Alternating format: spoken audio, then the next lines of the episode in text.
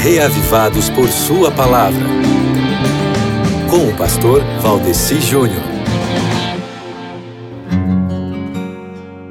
E aí, tudo bem com você, meu querido amigo ouvinte? O salmo de hoje nos mostra como é a vida de uma pessoa que coloca Deus em primeiro lugar.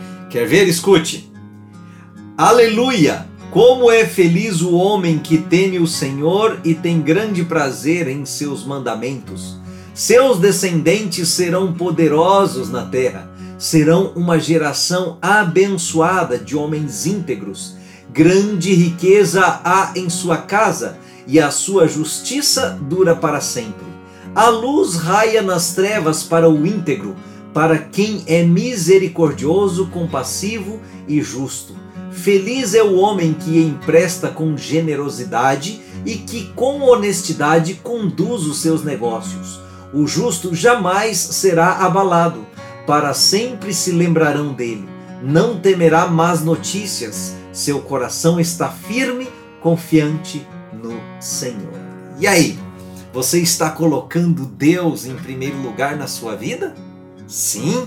Então você já deve ter lido a sua Bíblia hoje, certo? Não? Então, por favor, meu amigo, primeiro Deus. Pegue a sua Bíblia e leia o Salmo 112, que é o texto bíblico proposto para hoje no projeto Reavivados por Sua Palavra. Desse salmo, você pode tirar muitas lições para sua vida, como por exemplo, eu percebi aqui que Deus quer que nós saibamos pelo menos duas coisas. Deus quer que a gente saiba que existe bênção para aqueles que temem ao Senhor, e também o salmo mostra que Deus quer que nós saibamos que temer a Ele implica em sermos obedientes, generosos e compassivos para com as pessoas, tá certo? No Salmo 112, meu querido amigo 20, eu posso perceber que Deus quer que eu sinta prazer e alegria em obedecer aos mandamentos dele e que eu sinta confiança diante das más notícias e dos problemas. Por quê? Porque confiar nele me traz segurança, não é verdade?